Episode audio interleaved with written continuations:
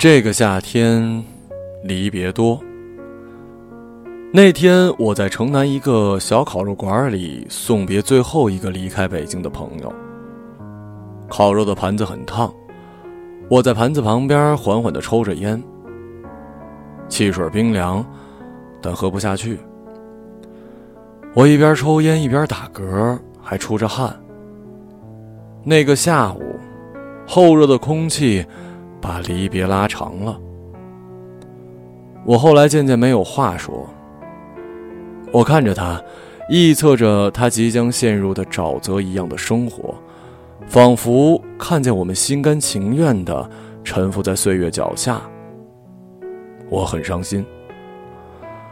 我的朋友开始打电话，我听见他的家乡话，那是一种陌生的南方语言。缓慢又粘稠，每一个音都从喉咙的深处呕出来，如坏掉的粥，又如蚕丝，千丝万缕的将它缠绕、捆绑成一个我不认识的人。我看着他，伤心渐渐退去，剩下一种疲乏的安宁。我感到汗水从毛孔里淌出来，浸透了衣服，然后就没什么可惜的了。我的朋友们在这个夏天，像退潮一样从北京这所城市中撤离，回到他们各种各样的乡音中去。他们也带走了他们在这个城市的冒险，和一场倏然惊醒的青春梦。我忍不住劝他们：“睡吧，睡吧，天色还早。”但他们和我都知道。结束的时候到了，我们无能为力。还有，我最喜欢的酒吧将在夏天的末尾结业。虽然我很久不去，但我总还是需要知道它在哪里。还有，还有爱情，每次电话铃响都像是坏消息来到。这一切的变故和别离。这个夏天是上帝对我的恫吓。你还敢不勇敢吗？离别后，我思念一个人，很少告诉他。现在我默默的想着我的朋友，我的朋友们。我再也不会给他们打电话了。他们正在哪里，说着什么样的语言呢？一直以来，在内心深处。我羡慕有乡音的人，我的朋友们在北京说着蹩脚的、夹杂着口音的普通话，口音暴露着他们最脆弱、最提不得的隐痛。可是，当一小撮同乡在人群中用家乡话交谈起来，别的人立刻被排除在外了。我最多只能眼睁睁地看着。这点我非常记恨，少掌握一门方言，仿佛天生有残疾似的，要错过许多秘密，会被不动声色的欺负。乡音还代表着切实的漂泊感。我的朋友们往往在过年的时候离开北京，他们告诉我，一到家乡，口音也会变回去，完全不需要转化过程，好像有开关一样。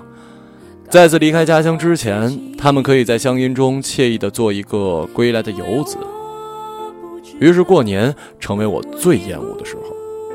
我在乏味的北京街头孤零零地走着，听着一成不变的普通话。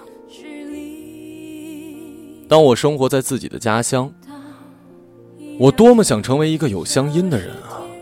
我想割开我与这城市的血肉关系。我想在它之外有一个更遥远、更丰富的过往。这个城市让我失望时，一种不属于它的语言可以给人错觉，就好像会有援军来到。在这个夏天，我的朋友们回到了他们的乡音中，长久的留在那里。对于归来的游子而言，乡音是失败的象征，异乡话却成为一听。就要落泪的英雄往事。如果一个人回到了家乡，他就再也没有家乡可回去了。看到手机上久久没有拨出的号码，我这样想：我想念他们。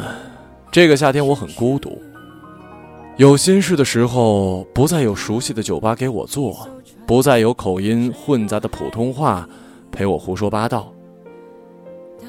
只是现在，我们扯平了，我们都在自己的家乡，成为了一个漂泊的人。不知道他们为何离去，那声再见竟是他最后一句。当一辆车消失天际，当一个人成了